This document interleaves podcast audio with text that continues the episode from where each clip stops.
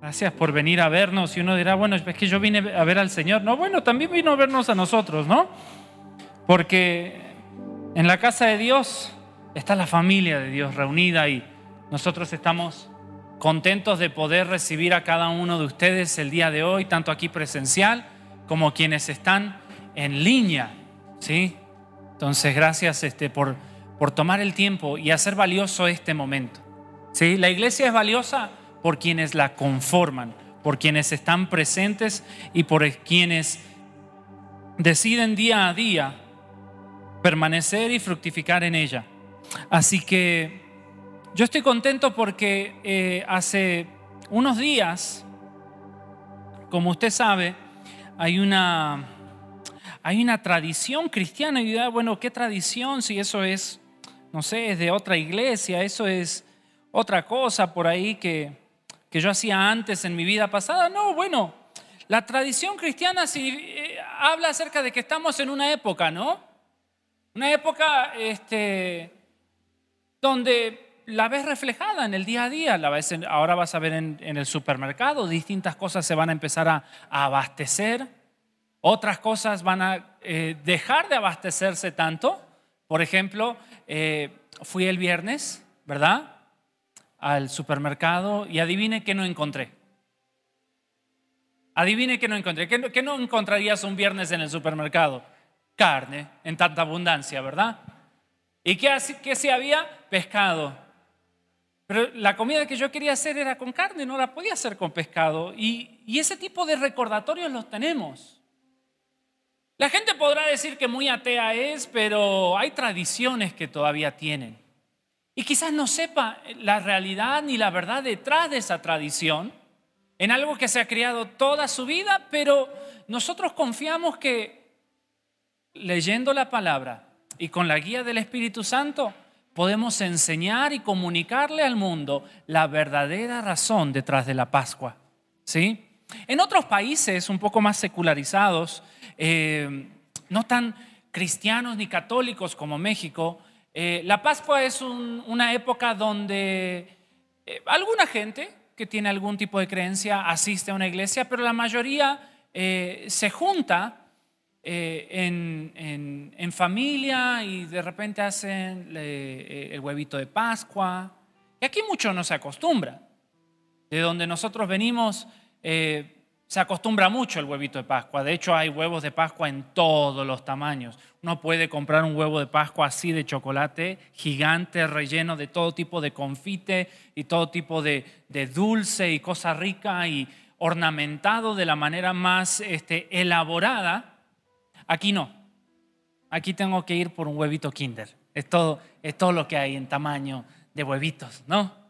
Eso sí, si quiero, ya están todas las marisquerías, ¿verdad? Abiertas y uno puede así con mucho gusto disfrutarlo. Entonces, distintas tradiciones en distintas partes del mundo, pero hay un mensaje detrás de esto y por eso hoy te quiero compartir un mensaje que le he titulado Preparándonos para la Pascua. Y quiero hablarte acerca de la Pascua. ¿Qué es esta Pascua? ¿Y qué es el significado para nosotros como hijos de Dios? para eso, acompáñame a Hebreos capítulo 10.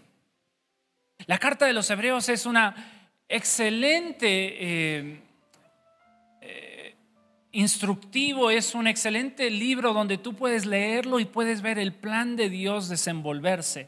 Es como un resumen del Antiguo y Nuevo Testamento, lo que sucedió y por qué sucedió y para qué sucedió y el resultado en Cristo Jesús. Y en Hebreos capítulo 10, versículos 22 al 25, dice así, acerquémonos con corazón sincero, en plena certidumbre de fe, purificados los corazones de mala conciencia y lavados los cuerpos por agua pura mantengámonos firmes sin fluctuar la profesión de nuestra esperanza, porque fiel es el que prometió. Y considerémonos unos a otros para estimularnos al amor y a las buenas obras, no dejando de congregarnos como algunos tienen por costumbre, sino exhortándonos y tanto más cuanto veis que el día se acerca. Ahora, esta es mi oración para estos días, esta, esta temporada de Pascua, acercándonos a la Pascua. En toda esta, ¿cómo se llama esta, esta época? En cuaresma. En toda esta cuaresma. Yo creo que este pasaje es lo que debemos de practicar. Y ahorita vamos a ver por qué. Vamos a ir construyendo, pero vamos a llegar a esto otra vez. Por eso quiero que lo leamos juntos. Si lo tienes en tu Biblia, resáltalo. Si lo tienes en la Biblia electrónica, pícale ahí estos versículos y resáltalo otra vez. Hebreos 10, versículos 22 al 25, dice así, acerquémonos con corazón sincero, en plena certidumbre de fe purificados los corazones de mala conciencia y lavados los cuerpos con agua pura. Mantengámonos firmes sin fluctuar la profesión de nuestra esperanza, porque fiel es el que prometió. Y considerémonos unos a otros para estimularnos al amor y a las buenas obras, no dejando de congregarnos como algunos tienen por costumbre, sino exhortándonos y tanto más cuando veis que aquel día se acerca. Te voy adelantando el mensaje de la semana que viene. Es Hebreos 10, versículos 22 al 25. Y lo vamos a predicar en toda la cuaresma. ¿Por qué? Porque esta tiene que ser el espíritu, esto tiene que ser la intención, esto tiene que ser el ánimo en estos 40 días para llegar a la Pascua, para llegar al reconocer el sacrificio de Jesús, el cordero que fue inmolado, para reconocer qué es lo que sucedió aquí. Pero esto es, esto es lo que tiene que suceder en nuestros corazones. ¿Sabes? En estos 40 días que comienzan a partir del miércoles de ceniza, bueno, no son 40, son realmente 46. Es que no se cuentan los domingos, pero son 40 días. Entonces, 40 días. Y eh, así le llamamos nosotros en español, cuaresma, en inglés se llama Lent. Y es una época donde se anima al pueblo de Dios, se anima a cada uno de nosotros como cristianos, eh, de deshacernos de cosas y de prepararnos para recibir lo que viene. Es una época de transición. En el pueblo de Dios en el Antiguo Testamento, Dios le da un instructivo. Les da una manera de prepararse para esa primera Pascua. Y les habla acerca de sacar toda la levadura que está en la casa, sacar todo lo que es pecado, sacar todo lo que no agrada a Dios y preparar el hogar para poder dignamente poder participar del Cordero de la Pascua. Hay una preparación que debe de suceder en nuestros corazones antes de este inicio de Pascua. Por eso es este tiempo de cuaresma. Ahora, en la Biblia vamos a encontrar Em, pistas y patrones. La Biblia no es solamente, bueno, ahí están los libros de la Biblia y bueno, este, alguien los escribió y para mí no tienen sentido, no, tienen mucho sentido y tienen una manera en que se fueron estructurando y la manera en que cada libro, cada capítulo y el orden de los versículos y todo fue compuesto por los autores bíblicos inspirados por Dios. Esto es importante porque la Biblia va a tener temas y temas que se van a ir repitiendo y vas a ver cosas, así como en una canción donde tienes una primera, una segunda estrofa, un coro, un precoro y de repente vuelves a la primera estrofa o hay una frase y en la composición clásica se mantienen motivos durante eh, toda la sinfonía, durante toda la obra, así también durante la palabra durante toda la historia, todo lo que contiene la Biblia, vamos a encontrar distintos temas y distintos patrones. Y si uno presta atención a estas cosas, va a ser muy interesante y muy enriquecedor el proceso en el que uno aprende y va este, añadiendo. No conocimiento para que, bueno, así ah, tengo conocimiento, sino añadiendo ese conocimiento para poder amar más a Dios, para poder decir, wow, estos son los detalles que Dios dejó para que cuando yo lo descubra continúe enamorándome de Él. ¿Sabes?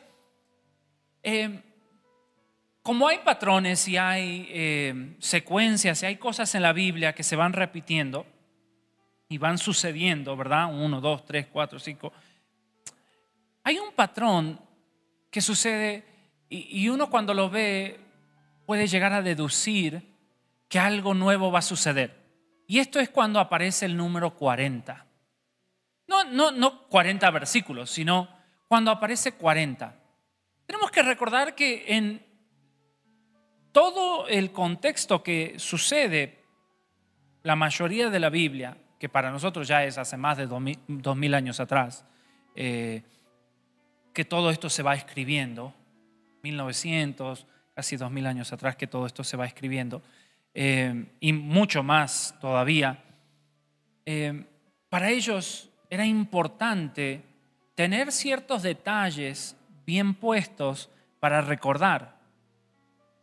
Entonces, cuando estos detalles van surgiendo, especialmente para el pueblo de Dios, cada vez que se iba repitiendo en la sinagoga, en el templo, estas historias, estas palabras se iban leyendo, lo que ya estaba escrito, lo que ya se había compilado de la palabra de Dios, los estudiantes o aquellos que estaban de oyentes podían relacionar.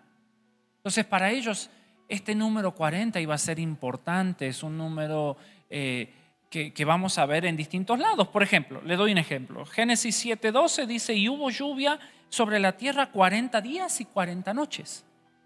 Esto estamos hablando acerca del arca de Noé. Ahora, ¿sabemos exactamente si son 40 o no? Bueno, dejemos eso a los historiadores bíblicos y a los teólogos, historiadores, investigadores, que decidan si eran 40 o 41 y medio o 40 con 3 o, o 40 y media hora de más. Pero nosotros vemos este patrón. Dios está haciendo algo y de repente pone un periodo de transición en donde 40 días se da. Eh, por ejemplo, Jesús, antes de entrar, ahora sí, a su ministerio, porque Él es bautizado y después de ser bautizado, Él, el Espíritu Santo, lo lleva a ser tentado en el desierto. Y en Lucas capítulo 4, versículo 2, dice, por 40 días y era tentado por el diablo y no comió nada, es decir, Jesús estaba en ayuno. Y después de esos 40 días termina eh, eh, eh, la tentación de Jesús y comienza ahora su ministerio. Comienza él ahora sí a hacer milagros, a predicar la palabra, a ir de pueblo en pueblo, sanando a los enfermos, echando fuera demonios, anunciando que el reino de Dios venía. Hubo un periodo de transición, 40 días. Pero el pueblo de Dios en Egipto no fueron 40 días, fueron 40 años. Y entendemos que hay un proceso de transición. De hecho, Moisés tenía 40 años cuando sale de Egipto y después 40 años pasa él en el desierto, ahí en Madián, y, ahí está y va pastoreando y de repente regresa. Entonces vemos este patrón, esta tendencia que nos va a, a simplemente poner en una en una posición de expectativa. Va a crear en nosotros un deseo por ver lo nuevo y aquello que Dios va a hacer. No significa que, ay, bueno, Dios maneja 40, ¿no? Entonces de a 40 y 40. Entonces Dios me bendijo hace 40 días, entonces, ah, hoy es 39, mañana me va a bendecir otra vez porque es el día 40. No, así no funciona esto. Pero lo que sí podemos ver y a modo de enseñanza es que hay un periodo de preparación antes que suceda algo, antes de que el pueblo entrase a la tierra prometida. De hecho, los espías estuvieron en la tierra 40 días. Hay cosas que uno las va pedaceando y sirven para eso. Para un poquito hacernos cosquillita en el cerebro y decir, wow, acá hay un detalle interesante. Hay algo que Dios quiere hacer. Hay algo que está sucediendo y seguro que va a desenvolver en algo, ya sea para bien o para mal. En el caso de, los espías, bueno, porque no prestaron atención y vieron las cosas malas y no vieron las cosas buenas, entonces, bueno, vamos 40 años al desierto otra vez y bueno, hasta que todos se mueran y ya podemos ingresar nuevamente. ¿Ok? Entonces, pero antes de todo eso, vámonos a Éxodo capítulo 12. Vamos a ver la primera Pascua. Y esta es la primera. Y hay algo en la Biblia, para quienes les gusta estudiar la Biblia, que es la ley de la primera mención. Y cada vez que algo aparece por primera vez, es importante. Porque significa que eso establece la manera en que después van a aparecer las cosas. Entonces, es el inicio de una secuencia, es el inicio de un patrón. Esta es la primera vez que aparece una Pascua. Entonces, esto vamos a, ver Éxodo 12 eh, y algo interesante es que toda la historia de la Pascua es una historia de transición, es una historia de cambio. El cristianismo y eh, el seguir a Cristo solamente es posible por medio de lo que vamos a ver ahorita. Si no hubiese sucedido esto, nada de lo demás puede haber sucedido. Y te lo voy a explicar. Porque el que Jesús haya muerto, sido sepultado y resucitado, tiene mucho que ver con lo que estaba antes y con lo que va a haber después. Estoy hablando todavía un poquito en, en, este, un poquito, o sea, no estoy yendo directo al punto todavía, pero lo que te quiero decir es que había un poder establecido en este mundo. Y ese era el poder de Satanás. Y Satanás estaba en control. Y de repente viene Jesús. Ahora, la razón que viene Jesús no solamente es bueno para salvarlos y que se vayan al cielo todos y felices para siempre, sino invierte el poder hace la transición de quien está en poder y ahora Él va a estar en poder. La muerte reinaba y ahora ya la muerte no va a reinar. Y de repente solamente unos pocos podían tener salvación, que era el pueblo de Dios, y de repente ahora después de Jesús todos podemos tener salvación. Entonces se invierte el poder, pero eso se va a estar anunciando desde un principio. De hecho, el arca de Noé. Si uno piensa en el arca de Noé, ¿cuál es la historia? Es un mundo malvado que no quiere mejorar. Y de repente Dios provee un vehículo en donde la humanidad puede ser salva a todos aquellos que crean. Nadie conocía la lluvia, se anuncia algo que nadie conoce y se les pide que crean en eso, que ese, ese suceso iba a pasar. La gente se burla, la gente lo niega, la gente eh, lo ridiculiza, pero Dios salva a una familia y decide comenzar de nuevo. Una transición, algo nuevo. De repente el pueblo de Dios está en Egipto. ¿Quién es el poder en ese momento? Egipto. ¿Quién tiene el control? Faraón. ¿Quién tiene el poder de la vida y de la muerte? Faraón. Él quiere matar a los niños, manda a matar a todos los primogénitos, a todos los niños, manda a, echarlos al río, manda a matarlos, manda a quitárselo de los padres. Él piensa que todo, todo el pueblo está creciendo demasiado, estas buenas noticias, eh, eh, este pueblo está siendo demasiado bendecido, vamos a acabar con ello. Entonces los manda a matar. El faraón tiene el control. El pueblo de Dios es esclavizado. Pero ¿qué sucede? Dios manda a alguien, un salvador, en ese, en ese, en ese momento es Moisés, y los manda a sacarlos de Egipto y a llevarlos a un lugar que le llamaron la tierra prometida. Ese lugar tan esperado y bendecido por Dios. Ahora, todo esto, otra vez, es una pista, es apenas algo de lo que va a suceder en el futuro. Aquí lo vemos físicamente. Por ejemplo, en Éxodo 12, versículo 23, sabes, la palabra Pascua eh, tiene su origen en justamente pasar por encima. Ese es el significado de la Pascua, pasar por encima. ¿Sí? De hecho, en inglés así le llamaron, Passover, que es pasar por encima. Y es el pasar por encima nuestros pecados. Te voy adelantando un poquito del final de la historia.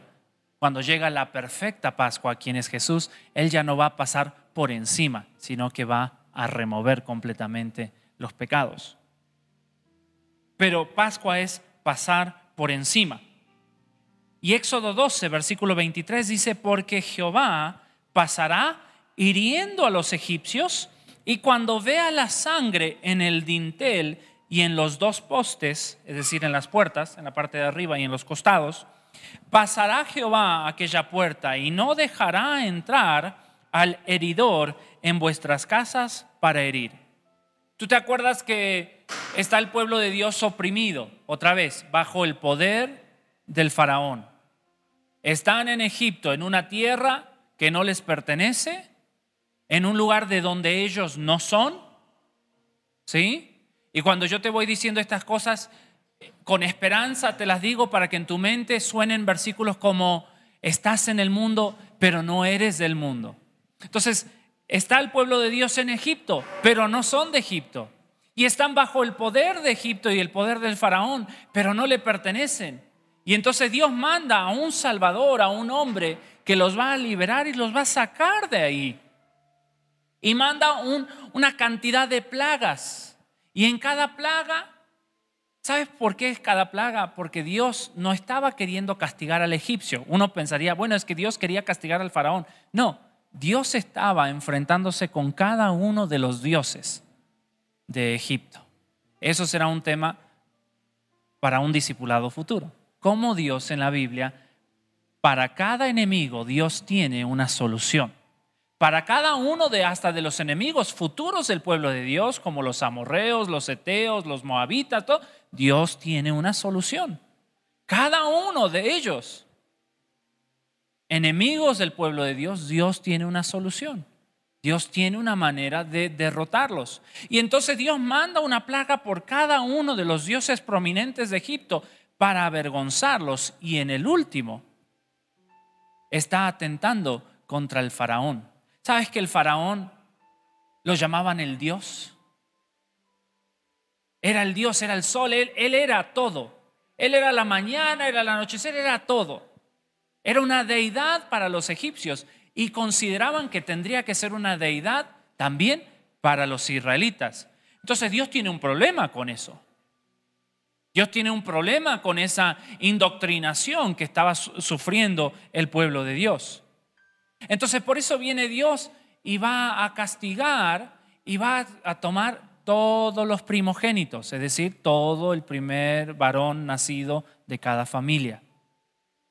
Y hay un significado en eso, porque las primicias son de Dios, siempre lo primero es de Dios. Pero en este caso, Dios le dice al pueblo, prepárense, prepárense porque el ángel de la muerte va a pasar.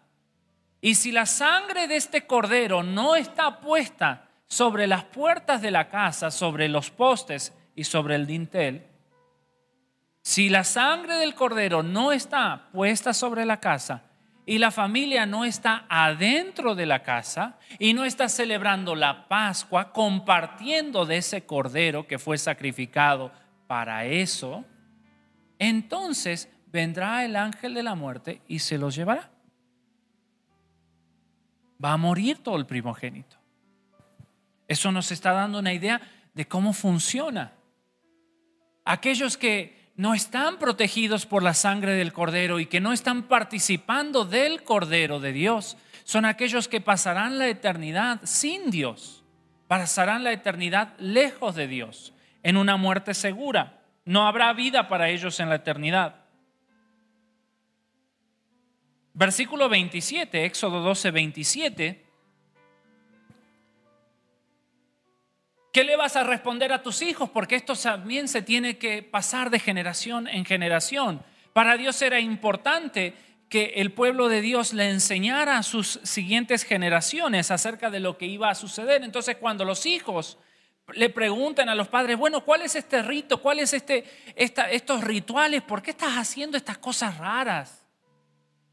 ¿Por qué celebras esta comida? ¿Por qué es tan importante para nosotros? Ustedes le van a responder es la víctima de la Pascua de Jehová, el cual pasó por encima de las casas de los hijos de Israel en Egipto, cuando hirió a los egipcios y libró vuestras casas. Entonces el pueblo se inclinó y adoró. El cordero, ese cordero es la víctima. Es lo que iba a morir para que ninguno de los demás tenga que morir. Ese cordero es la víctima para que sea la muerte de ese cordero que era sin mancha, sin, era, era eh, el mejorcito, el más limpito, era el más perfecto de los corderitos. Ese cordero tan inocente tenía que morir por los pecados de nosotros, todos los culpables.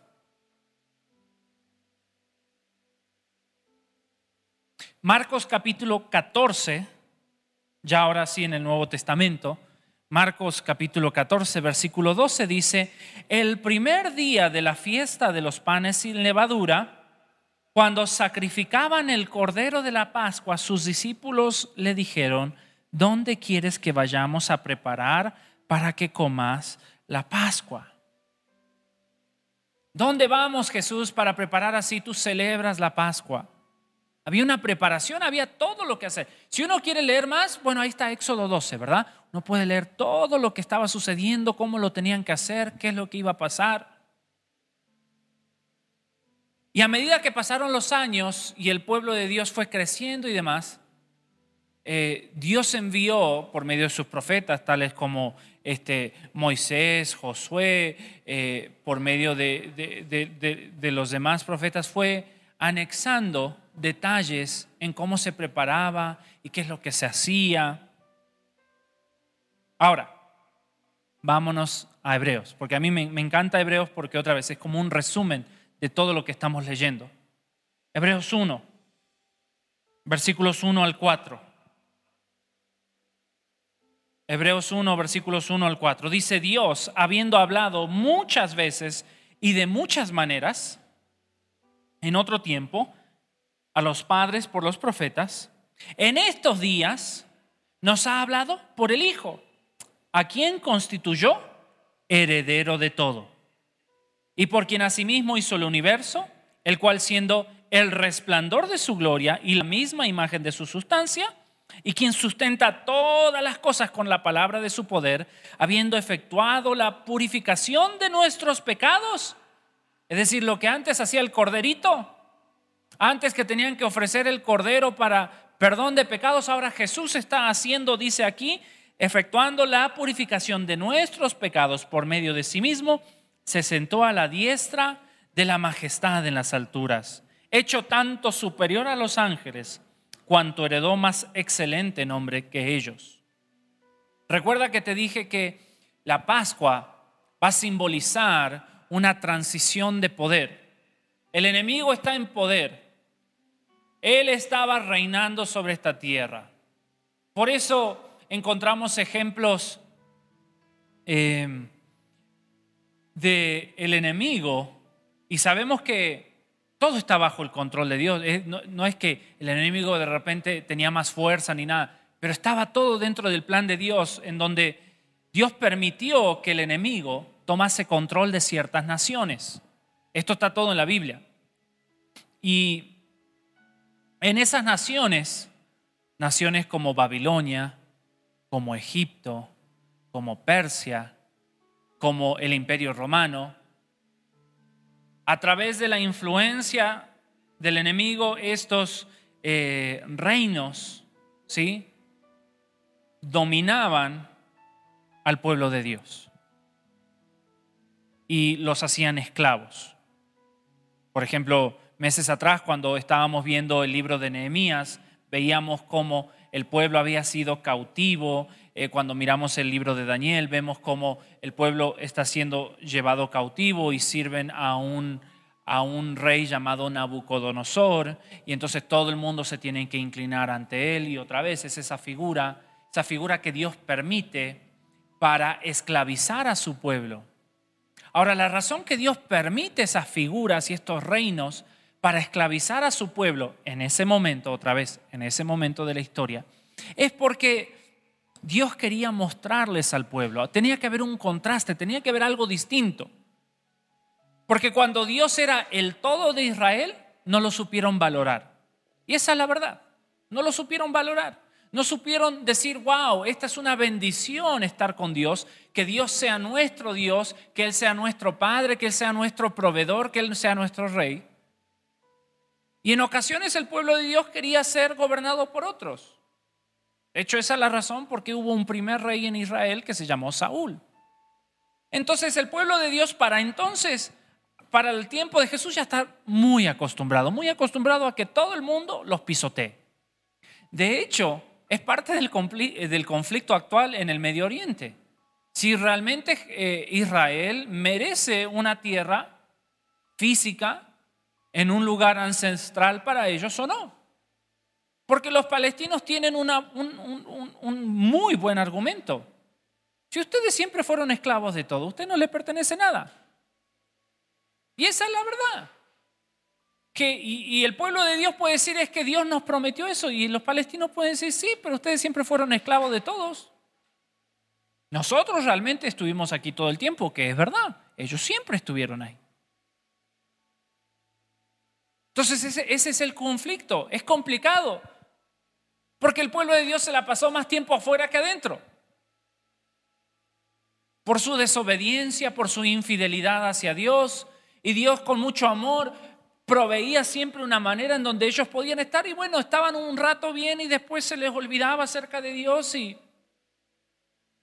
entonces Dios provee una manera en donde el pueblo se puede relacionar con Él Dios los ve y dice, hay mucho pecado ahí, pero bueno, vamos a hacer algo. Y entonces empieza a establecer algunas cosas, entre ellas los diez mandamientos, que determinaron después siendo 613 eh, eh, mandamientos, por si alguien tenía la curiosidad de, bueno, ¿cuántos mandamientos hay en, que aplican al pueblo de Dios en el Antiguo Testamento? Son 613.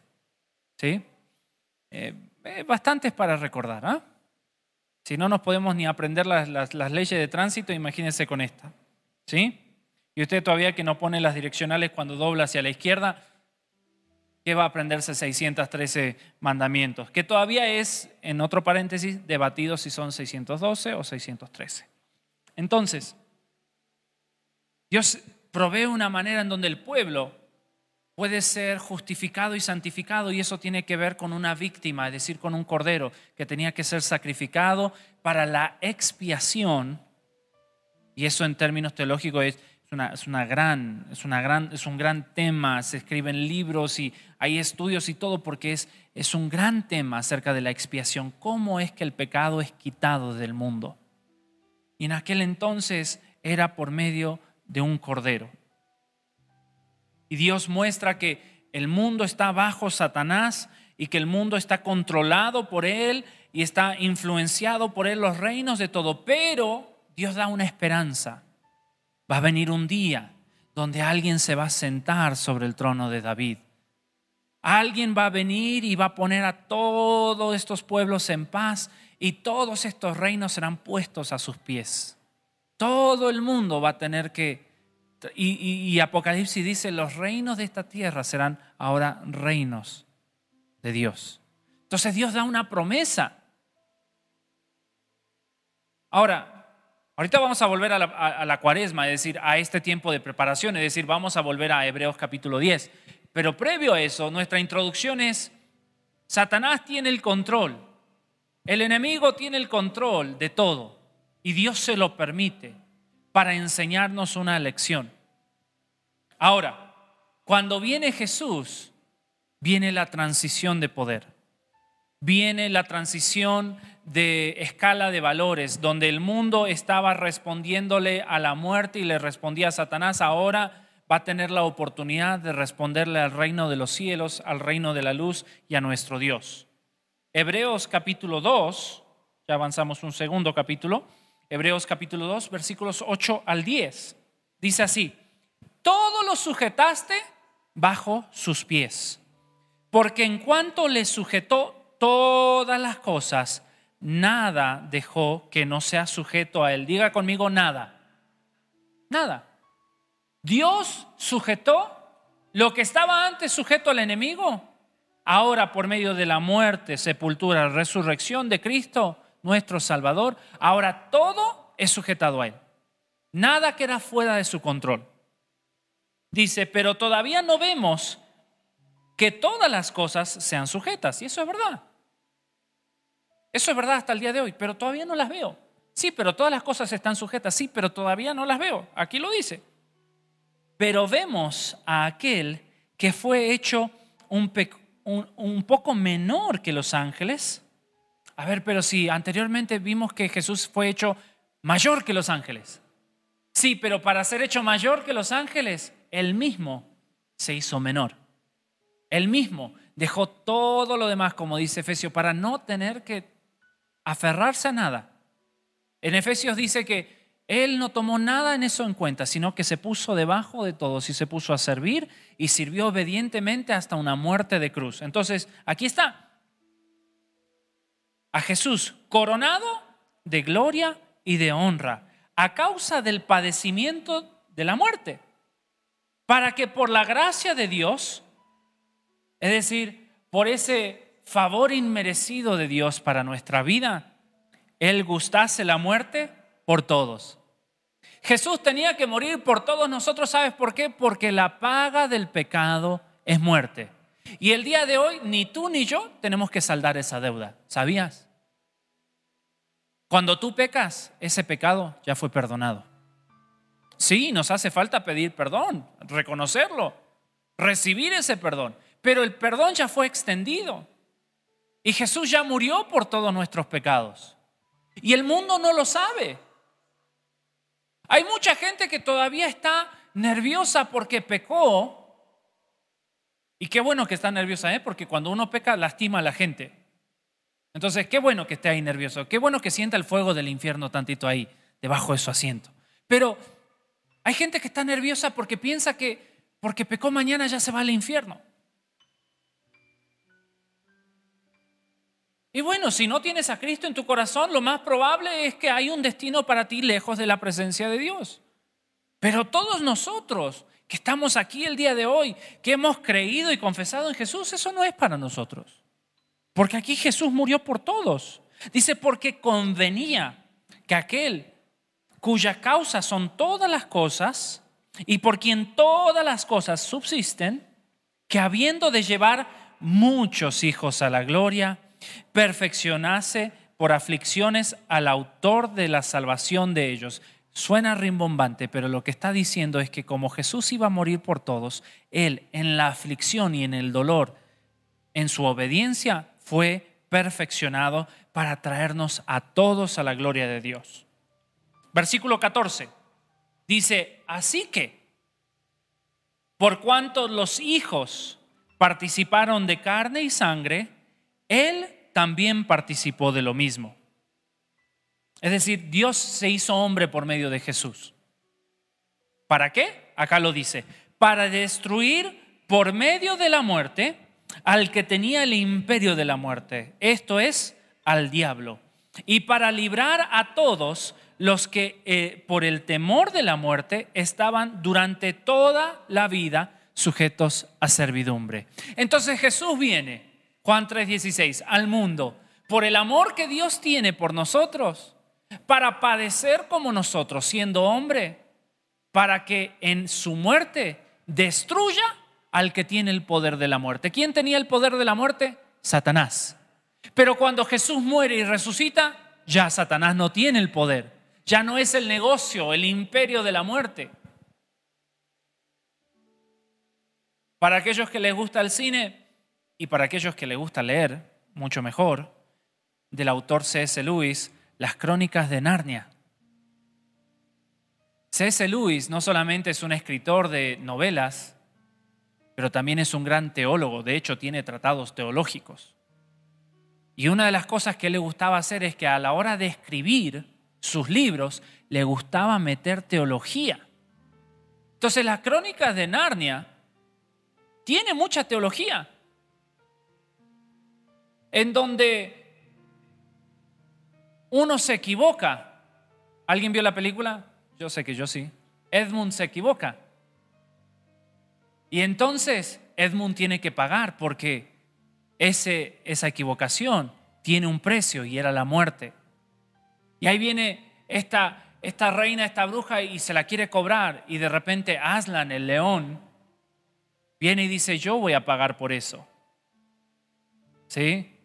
Me encanta esa parte donde, donde están discutiendo en la película, ¿verdad? Y entonces ella le dice algo y él le dice, a mí no me andes recitando ¿sí? la ley. Dice, porque yo estuve ahí cuando eso fue escrito.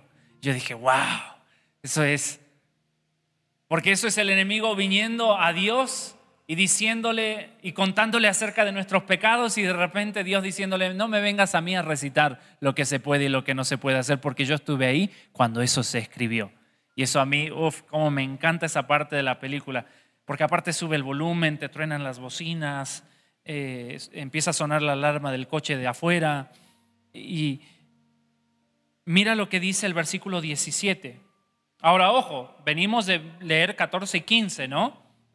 Entonces viene a librar a todos los que estaban con temor de la muerte. ¿Qué va a pasar el día de mañana? Bueno, nos vino a librar todos de esa vida de servidumbre. ¿Servidumbre a qué? Al pecado. Y ahora versículo 17 dice, por lo cual debía ser en todo semejante a sus hermanos, para venir a ser misericordioso y fiel sumo sacerdote en lo que a Dios se refiere, para expiar los pecados del pueblo.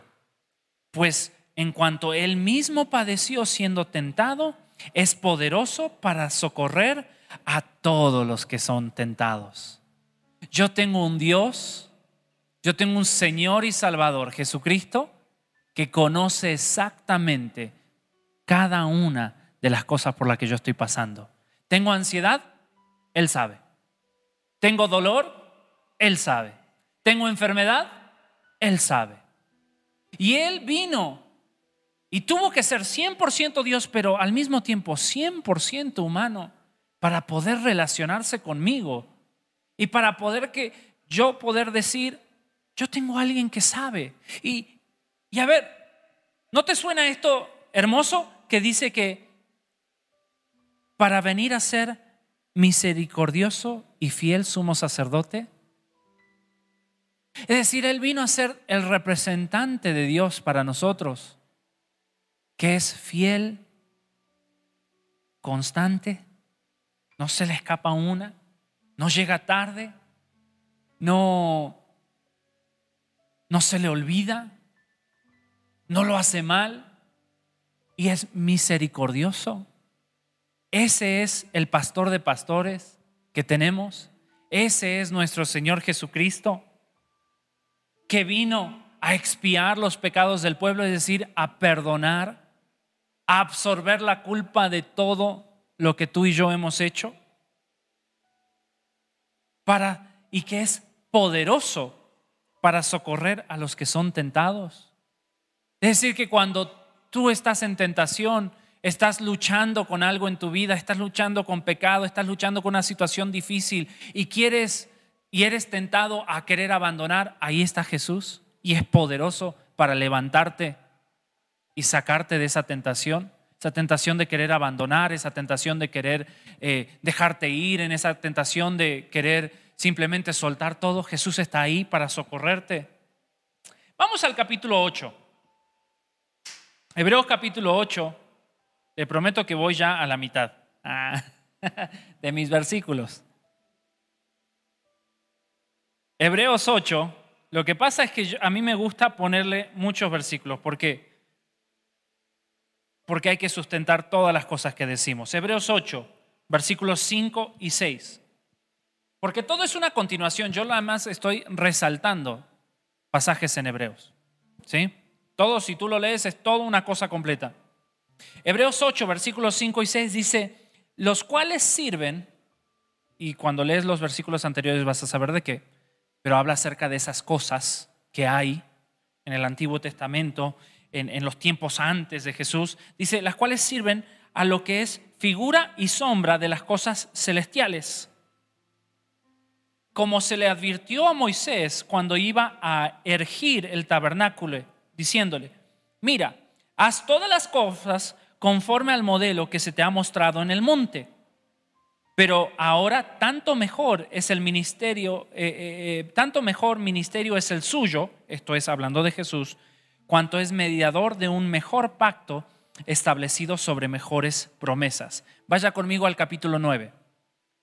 En lo que usted está volteando al capítulo 9, versículo 23, yo le voy a explicar el capítulo 8, versículos 5 y 6. Todo lo que está aquí en la tierra y que Dios nos mandó a hacer tiene su origen en el cielo. ¿Sí? Dios habló muchas cosas por medio de los profetas a los padres, es decir, a los, a los padres de la fe, a Abraham, a Isaac, a Jacob, eh, habló a, a, Moisés, habló a cada uno de los profetas y de los reyes, Dios habló. Pero hoy está hablando, dice Hebreos 1, por medio del Hijo. Y lo que nosotros hacemos aquí en la tierra, de mirar a Dios y exaltarlo y exaltar a Jesús y alabarle en alabanzas, en cantos, en pasar tiempo juntos, es un modelo celestial. Es algo que sucede en el cielo, constantemente en la presencia de Dios. Y cuando Dios le mandó a Moisés a armar el tabernáculo, es decir, ese lugar, esa tienda de reunión donde iban a hacer las reuniones, los cultos, y donde se tenían que ofrecer sacrificios y todo, era una imagen era un, simbolismo, algo que se iba a parecer a lo que iba a venir. Ahora uno dirá, ah, en el cielo hay un tabernáculo. Sí, y hay un lugar de reunión en el cielo. Lo que pasa es que vamos a leer que no está hecho de manos de hombres. Es decir, no está hecho con materiales. Es una persona. Y el tabernáculo perfecto de Dios se llama Jesús. Entonces en el Antiguo Testamento le explica y tiene que ser tanto de largo, por tanto. Y de hecho, si usted va a una librería cristiana, algunos tienen eh, este cuadro en la casa, está el tabernáculo puesto ahí en las casas. Y entonces uno lo puede ver y entonces tienen los números de poste, los colores, cómo era el patio, había, un, había un, lugar en el medio que tenía cuatro cuernos y ahí es donde se ataba el animal, después no sé dónde y después se lo cortaba, se lo deshuesaba, se ponía a la parrilla, ¿verdad? El sacerdote venía, tomaba su parte de, de la carne que le correspondía para su alimento diario de los sacrificios y de las ofrendas. Había toda una lista de rituales que se tenía que hacer. Y entonces entraba el sacerdote con un bolsito y entraba con la sangre y entonces entraba al lugar santo y santísimo, los atrios, y empezaba él a tirar con sus deditos la sangre a todos lados. Y hacía todo un ritual, todo un proceso. Y esa era la manera en que Dios les había dado de instrucción de cómo tenía que hacer todas las cosas. Y entonces, Hebreos nos dice que todo eso simplemente es un buen ejemplo de lo que iba a suceder después es decir, de lo que Jesús iba a representar. Ok, Hebreos 9, versículo 23. Fíjese, dice, fue necesario, Hebreos 9, 23, fue necesario que las figuras de las cosas celestiales fuesen purificadas así. Ay, jole. ¿Por qué las cosas celestiales tenían que ser purificadas? Porque el pecado no originó aquí en la tierra. ¿Dónde originó el pecado? En el cielo. No, pero Adán y Eva fueron los primeros en pecar. No. Satanás fue el primero. Entonces quedó un pendiente. Quedó algo que Jesús todavía tenía que venir a rectificar. Y Dios lo dejó bien presente. Porque ¿cuál era el propósito de Satanás? Satanás quería ser como Dios. Él dijo, yo quiero ser el Hijo de Dios y yo quiero estar a la, diestra. Y Dios le dijo, no, Señor, yo ya tengo un hijo y ese va a estar a mi diestra. Y como Satanás quiso y ensució ese lugar, Jesús tuvo que venir a purificar ese lugar. Le dijo a sus discípulos, yo voy a preparar un lugar. Entonces Jesús fue a preparar ese lugar, a limpiar ese lugar, ese lugar donde íbamos nosotros a estar junto a Él.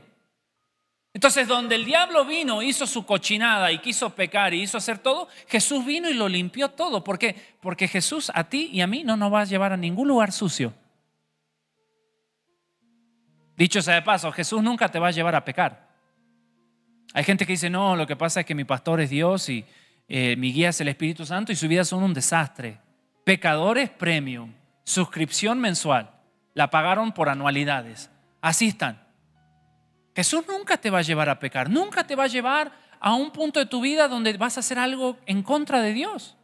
¿Por qué? Porque el diablo quiso ese lugar, Jesús lo limpió y ahora Él te lleva a un lugar puro, a un lugar santo, específico. Bueno, dice, fue necesario que las figuras de las cosas celestiales fueran purificadas así, pero las cosas celestiales mismas con mejores sacrificios que esto. Es decir, ya no más con los sacrificios de antes. Porque no entró Cristo en el santuario hecho de mano, que era figura de lo venidero, sino que Él entró en el cielo mismo para presentarse ahora por nosotros ante Dios. Antes venía un sacerdote, o sea, venía yo, Andrés. Y entonces Rosy y Armando, representando su casa, venían y traían su sacrificio. Y entonces yo tenía que venir delante de Dios con el sacrificio de Armando y de Rosy, que representaba toda su casa, ¿verdad? Gracias a Dios, toda la casa, todos los hijos, todos los nietos, pero ellos como cabeza venían, lo traían, entonces yo tenía que recibirlo, tenía que aquí hacer una carne asada para Dios y todo el asunto. Dios es norteño, yo sé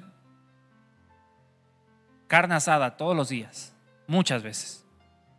Entonces ahí está, y entonces yo tenía que pararme como sacerdote y tomar la sangre de eso y venir y rociarla y tenía que hacer toda una cosa poniéndome en el lugar de ellos. Yo, persona defectuosa, que peca. Previo a eso yo ya hacía mi sacrificio y para que yo pudiese entrar, pero después de eso yo tenía que hacerlo en nombre, a título de otras personas. Bueno, Gracias a Dios que el perdón de ustedes no depende de mí, ¿verdad? ¿Cuántos dicen amén a eso? ¿verdad? Porque yo no los perdonaría a ninguno de ustedes. Manga de pecadores salvajes. Yo no los perdonaría. Yo así de Dios, ¿qué crees? Se me olvidó el de Armando y Rosy, ¿eh? Mm, me hablaron mal en la semana, se me olvidó, ¿cómo crees? Vino incompleto. Pero ya no. Entonces dice aquí, para que Él mismo se presentase ahora por nosotros ante Dios y no para ofrecerse muchas veces. Hay gente que pregunta que, hay gente que piensa que Jesús cada vez que yo peco se anda crucificando. Qué cansador para Jesús, ¿no?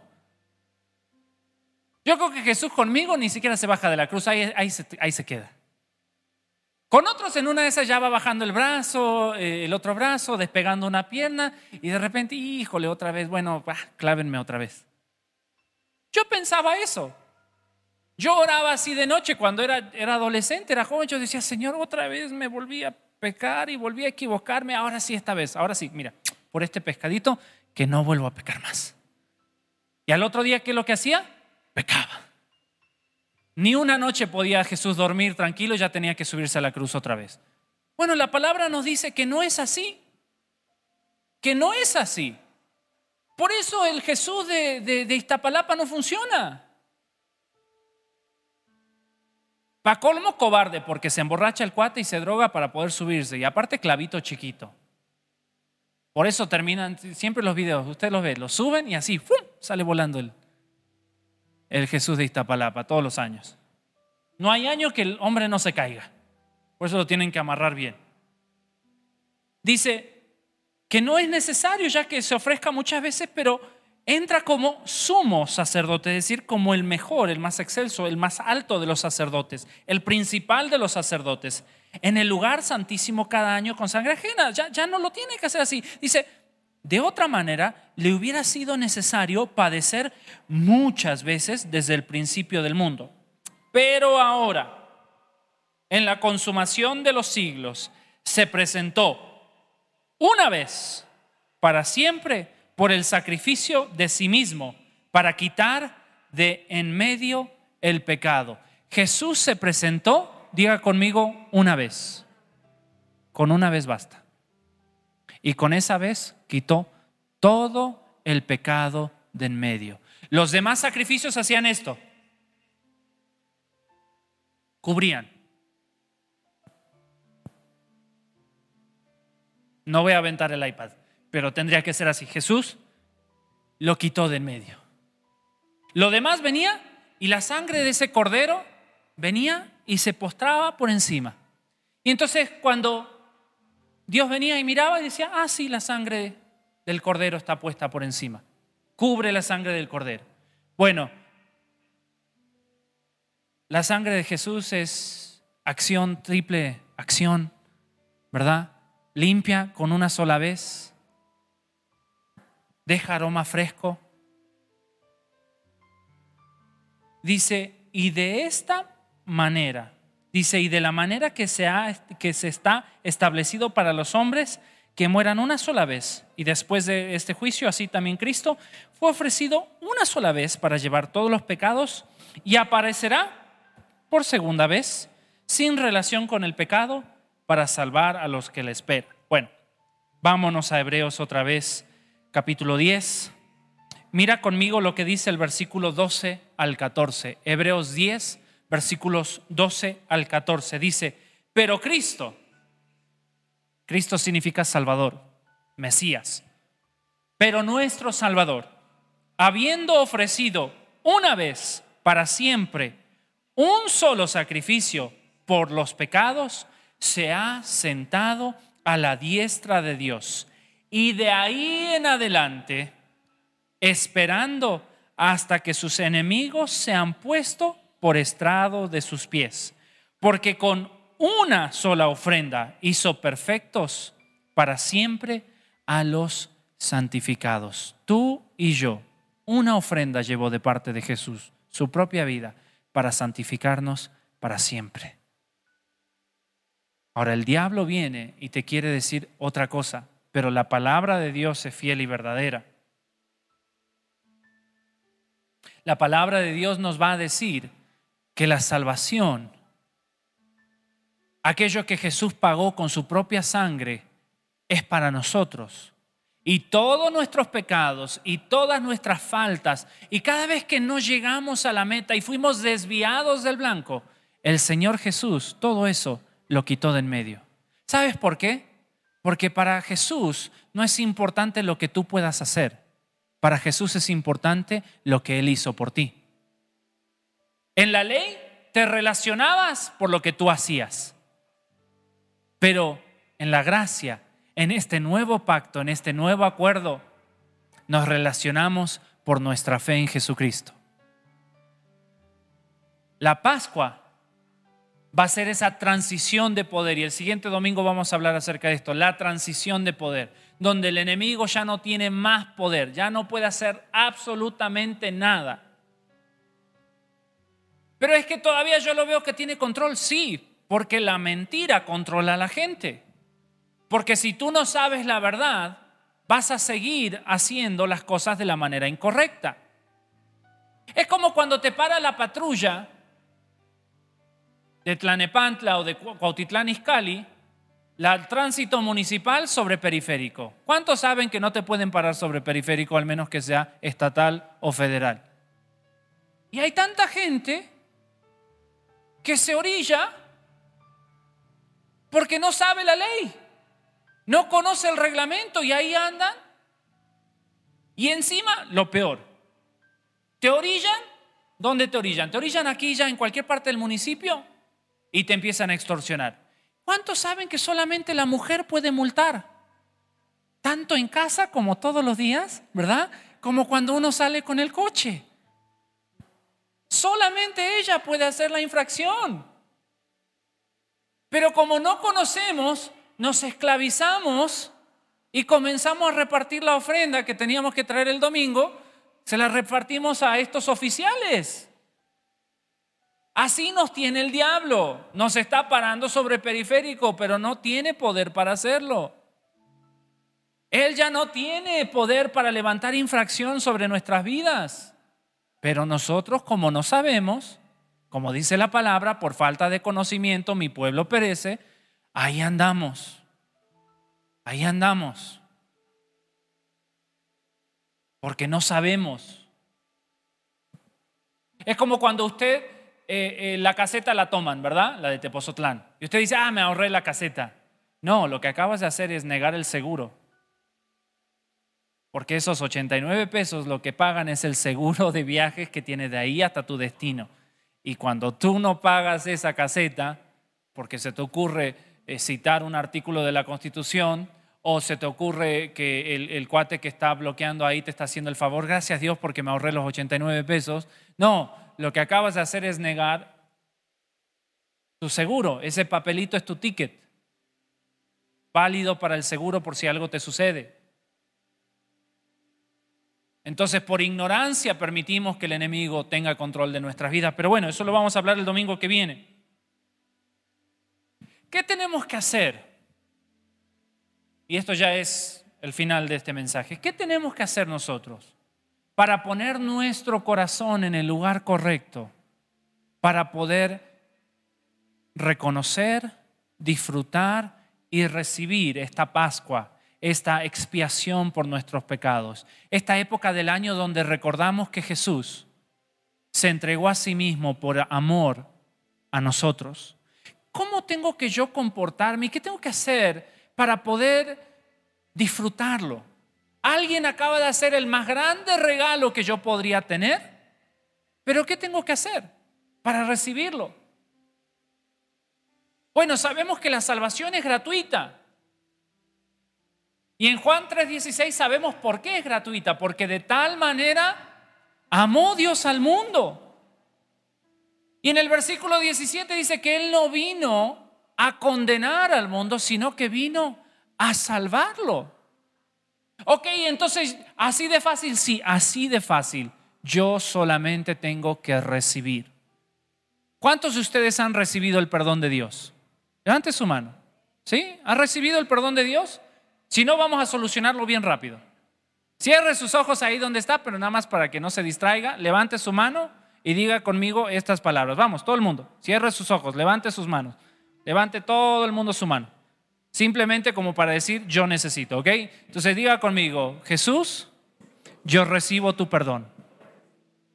Lo recibo gratuitamente. Gracias por perdonar mis pecados. Amén. Eso es todo. Ahora ya la condenación no tiene lugar en tu vida. Ahora la frustración porque te has equivocado ya no tiene lugar en tu vida. Porque tú has recibido el perdón. Y ese perdón es eterno, es decir, sin principio y sin fin, inagotable, es para siempre. ¿Y qué crees? El perdón no depende de mí, depende de quien me perdona. ¿Y qué crees? Dios no se arrepiente. La palabra de Dios dice que Él no se retracta. Él no anda quitando regalos que anda dando. Ni los dones, ni el llamado. Todo eso irrevocable. Dios no se retracta. Cuando Él da, es para siempre. Eso es lo hermoso de la bendición. Tú puedes decir muchas maldiciones y puedes decir es que a mí me han maldecido. ¿Qué crees? Jesús vino a deshacer todas las maldiciones. Todas las maldiciones se pueden deshacer. Pero adivina qué ninguna bendición se puede deshacer. Abraham dijo, eh, eh, no, Isaac lo dijo, ¿no? Sí, Isaac lo dijo. Bendito es y bendito será. Cuando bendijo a Jacob, lo bendije. Ya está, no me puedo retractar. Esaú dijo, y para mí que, híjole, ya se la di todo a él. Ya no, no, puedo echarme para atrás. Así es Dios.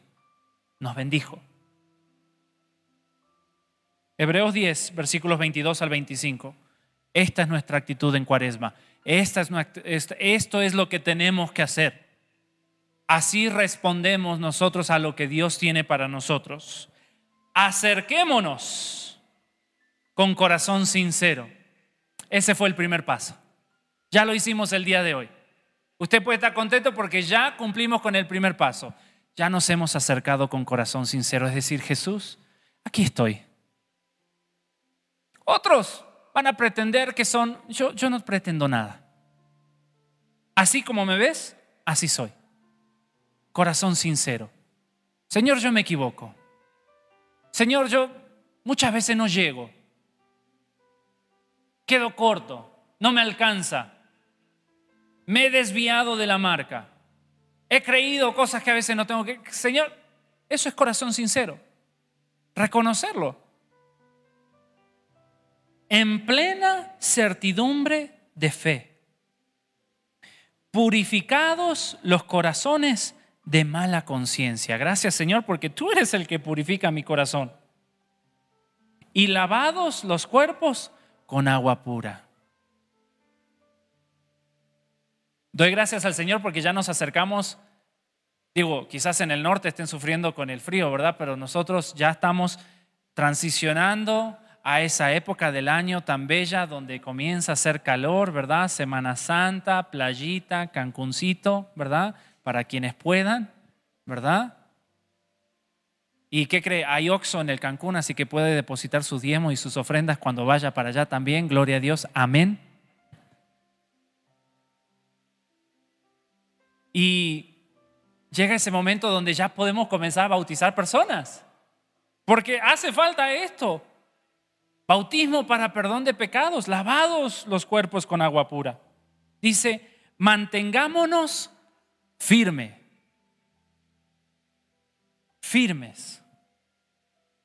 En esta cuaresma no se trata de que dejaste de comer carne los viernes y viviste como cochino de lunes a jueves y sábado y domingo ya que estabas. De eso no se trata. Se trata de acercarte con un corazón sincero delante de Dios y decirle, Dios, aquí estoy, me he equivocado, te he fallado.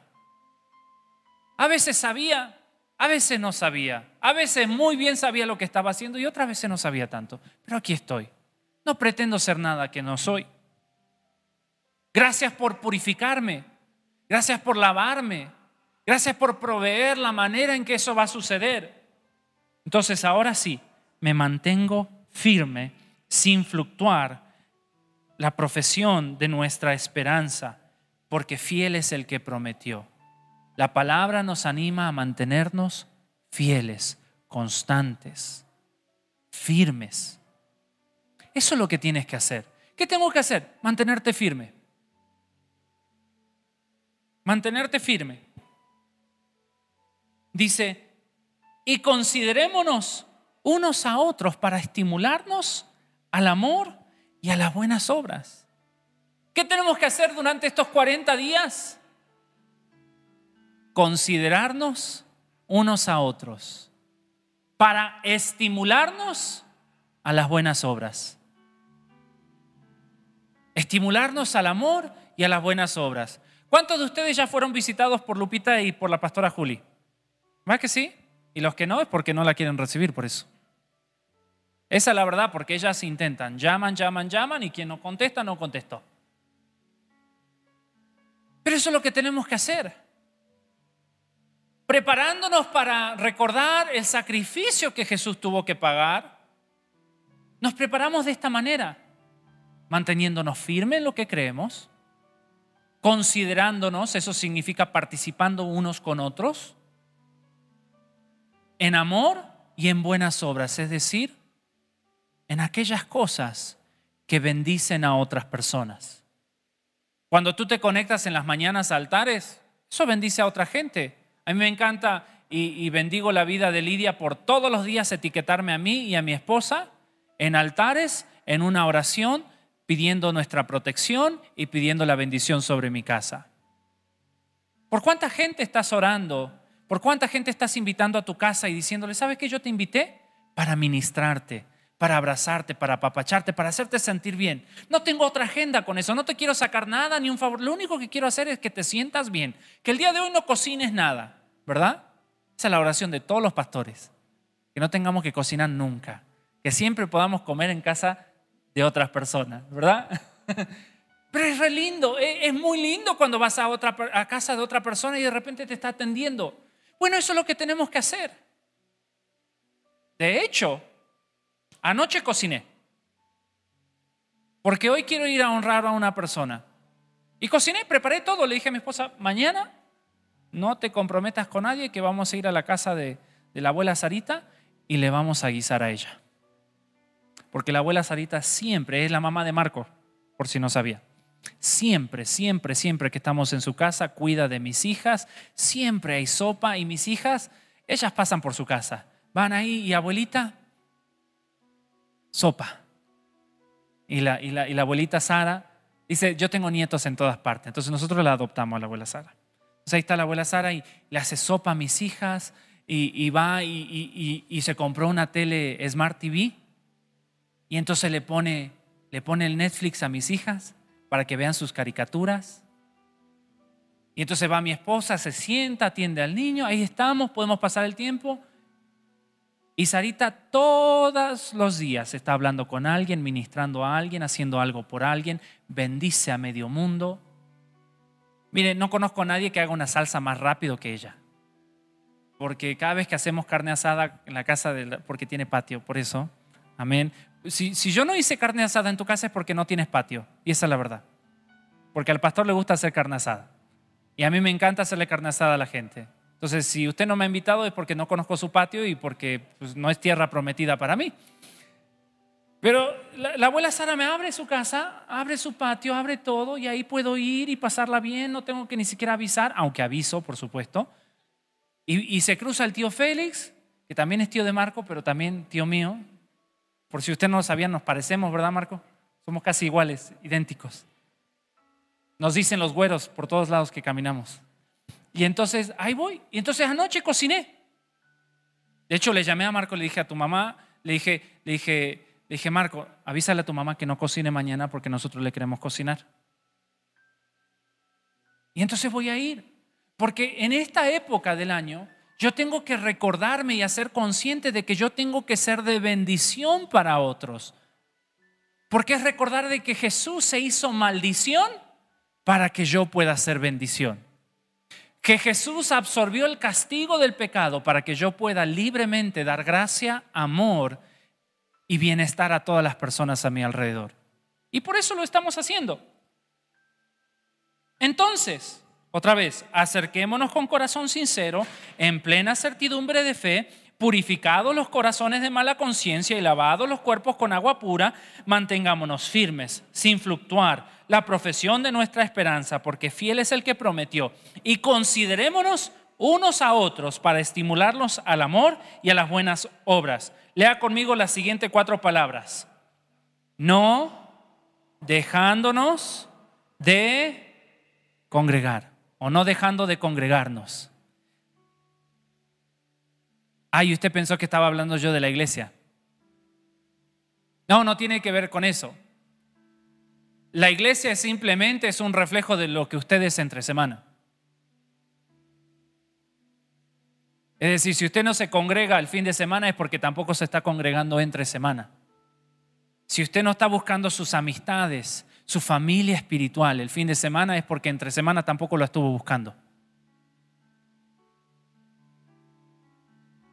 algunos les gusta esa imagen que por ahí anda dando vuelta en Facebook y en Instagram. Yo soy una amistad ausente. Si no pretendas que te mande mensaje, pero para lo que necesites, ahí voy a estar. Es una patética excusa de ser soy un mal amigo, pero te quiero igual. Pero eso es lo que nos decimos. No, soy, yo soy un cristiano ausente. Yo amo a Dios, pero no puedo ir, pero lo que necesites, ahí estoy. ¿Y qué crees? Cuando te hemos necesitado no has estado. Porque cuando hay personas que necesitan oración y necesitan un abrazo y una palabra, decir soy cristiano ausente no, no es nada más que una patética excusa de una vida alejada de Dios. Te necesitamos aquí. ¿Sabes por qué? Porque hay necesidad aquí. ¿Cómo que hay necesidad? Claro que sí, porque somos personas necesitadas. Yo necesito tu oración, necesito que todos los días me etiqueten en, el comentario, en altares, para que otras personas oren por mi vida, por mi matrimonio, por la iglesia, por el ministerio. Yo necesito eso.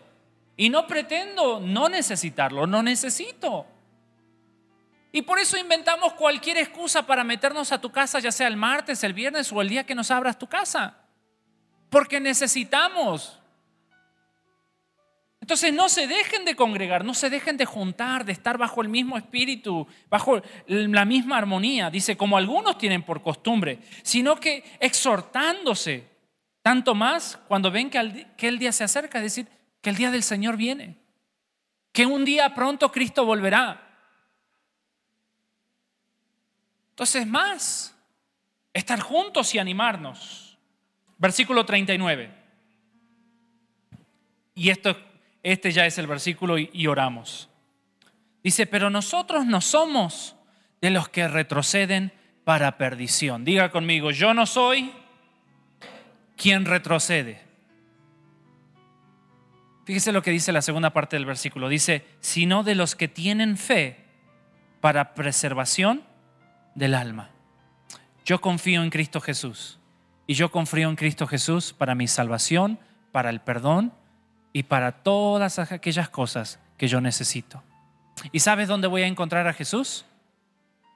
La palabra de Dios dice, donde hay dos o tres congregados en mi nombre, ahí yo estoy. Por eso te necesito. Por eso en esta época de cuaresma, entrando a la Pascua, yo te necesito y tú me necesitas. Por eso nos necesitamos, porque dos o tres se congregan, ahí está Jesús y yo necesito más de Jesús. Yo necesito estar cerca de mi familia. ¿Sabes por qué? Porque Jesús está en mi familia. Porque donde yo a veces no me alcanza la fe para creer para un milagro, yo puedo ver el milagro en otras personas. Y entonces esas personas me dicen, ten fe, porque si Dios lo hizo conmigo, Él lo puede hacer contigo. El día que yo tenga que atravesar, que gracias a Dios no lo he atravesado, el día que tenga que atravesar por COVID-19, adivinen qué, las personas que lo han atravesado me van a poder decir, pastor, confíe, porque si Dios lo hizo conmigo, Él lo puede hacer con usted. Porque si Dios me sanó y me rescató y me ha librado del enemigo y me ha librado de la muerte, entonces también lo puede hacer con usted. Pero si yo no me congregara, entonces ¿de dónde sacaría yo ese refugio y de dónde sacaría yo esas palabras? No, va a haber gente que me va a estar animando a otras cosas. Va a haber gente que me va a estar tratando de sacar ahí un plan con galloso. Que no es mala idea tampoco. Ahorita hay descuento. Pero esa gente en vez de decirme, eh, tómate unas pastillas de cloro y no sé qué, me va a decir, pastor, vamos a orar. Vamos a orar por usted para que el Señor lo proteja y lo cuide. Por eso yo necesito. Porque cuando necesite provisión, va a haber alguien que me va a decir, no se preocupe, Dios provee. Y no solamente eso, vamos a orar y qué sé yo, qué, como nosotros lo hacemos. No te preocupes, Dios provee. ¿Por qué? Porque Dios lo ha hecho conmigo. Yo tengo la fe. Si tú no la tienes, como hablábamos el domingo pasado. Si el paralítico no tiene, por lo menos tiene cuatro amigos que sí tienen la fe. Entonces necesitamos por lo menos cuatro personas alrededor de nosotros para animarnos. Donde dos o tres se reúnen, se congregan en mi nombre, dice Jesús, ahí voy a estar. Yo quiero en este tiempo de, de de cuaresma, de preparación, de este, estos 40 días donde vamos a estar eh, caminando juntos, deshaciéndonos de las cosas del pasado y aquellas cosas que me estorban, preparando un lugar para celebrar la Pascua, es decir, para reconocer al Señor Jesús en nuestras, en nuestras vidas, en nuestras actividades.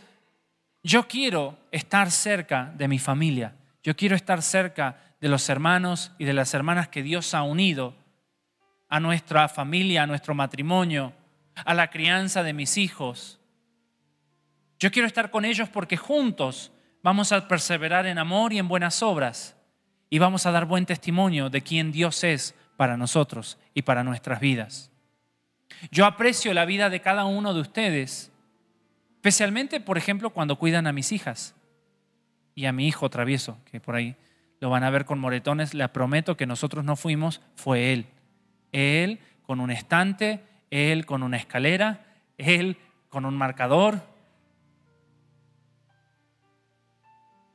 Pero el hecho de que domingo tras domingo estén acá, saluden, las abracen, eh, por ahí algunos le, traen algún detalle, eh, chocolate últimamente por alguna razón, nunca vi nadie traer zanahorias, este, ni, uva pasa, ni nada, nada saludable, siempre chocolate este, ahí están. Y yo me siento honrado, confiando a mis hijos a una clase donde yo sé que los van a edificar en la fe y sé que los van a apuntar hacia Dios. Este lugar me hace bien porque refuerza los valores de mi casa, refuerza lo que en la casa estamos creyendo y oramos. Es importante. Por eso la imagen de hoy decía, yo asisto a mi iglesia. Yo asisto al lugar donde Dios me ha plantado. Y sabes, juntos en esta temporada vamos a hacer buenas obras, vamos a exhortarnos en amor, vamos a participar junto de lo que Dios tiene para nosotros. Y lo vamos a hacer con esa, esa parte en mente de que Jesús ya lo hizo todo por mí. Que hoy yo puedo perdonar a aquellos que me han ofendido. ¿Sabes por qué? Porque yo ya recibí perdón. Que hoy yo puedo abrazar. ¿Sabes por qué? Porque yo fui abrazado. Hoy yo puedo amar sin condición porque yo ya fui amado sin condición. ¿Sabes? Hoy yo puedo orar y bendecirte. ¿Sabes por qué? Porque yo ya fui bendecido. Así que permíteme hacer eso. Quiero bendecirte. Padre, en el nombre de Cristo Jesús. Yo quiero bendecir a cada persona en el poder del nombre que es sobre todo nombre, en el nombre de Cristo Jesús, Rey de Reyes y Señor de Señores. Yo quiero bendecir, Señor, y yo bendigo a cada persona, a mi izquierda, a mi derecha, delante mío en el Zoom. Yo bendigo, Señor, a cada uno de los miembros de mi familia. Señor, yo no los escogí, los escogiste tú. Y desde antes de la fundación del mundo tú nos has perdonado, Señor. Así que el día de hoy hay un ambiente de perdón en la casa, en donde cada uno nos perdonamos unos a otros nuestras ofensas, en donde no hemos sido a veces la mejor familia, Señor, pero estamos aquí y nos perdonamos y nos amamos. El día de hoy, Señor, yo quiero ministrar fe y ánimo a cada persona, Señor, yo quiero venir en contra de la condenación que ha estado acechando a algunos algunos que se están sintiendo mal por cosas que ha estado sucediendo, cosas en su vida que a veces no tienen explicación y dicen, ¿qué habrá hecho Señor para amenecerme esto? ¿Por qué Señor no tendré esto? ¿O por qué me está pasando aquello? Bueno Señor, yo sé que la palabra dice que el Hijo del Hombre, Jesús, vino a deshacer las obras del enemigo. Y yo quiero confesar eso sobre la vida de cada persona aquí. Que Jesús ha venido no solamente para amarte, para salvarte, pero vino para deshacer todo aquello que el enemigo ha tratado de hacer en contra de tu vida que el enemigo eh, ha tratado de destruirte, ha tratado de robarte, ha tratado de matarte, pero Jesús ha venido para darte vida y vida en abundancia. Y el día de hoy, Señor, ministramos esa vida. ¿Por qué? Porque la hemos recibido. De gracia hemos recibido y de gracia damos. Así que la paz del Señor sea con cada uno de nosotros el día de hoy. Esa paz que sobrepasa todo entendimiento. La paz de nuestro Señor Jesús que pone todo, donde pone todo en orden y donde todas las cosas que han sido puestas en su mano, nada podrá ser arrebatado. Así que bendigo a mi familia, bendigo a cada uno de ustedes en el nombre del Padre, en el nombre del Hijo y en el nombre del Espíritu Santo. Sean bendecidos en este día, pero para bendecir. Amén.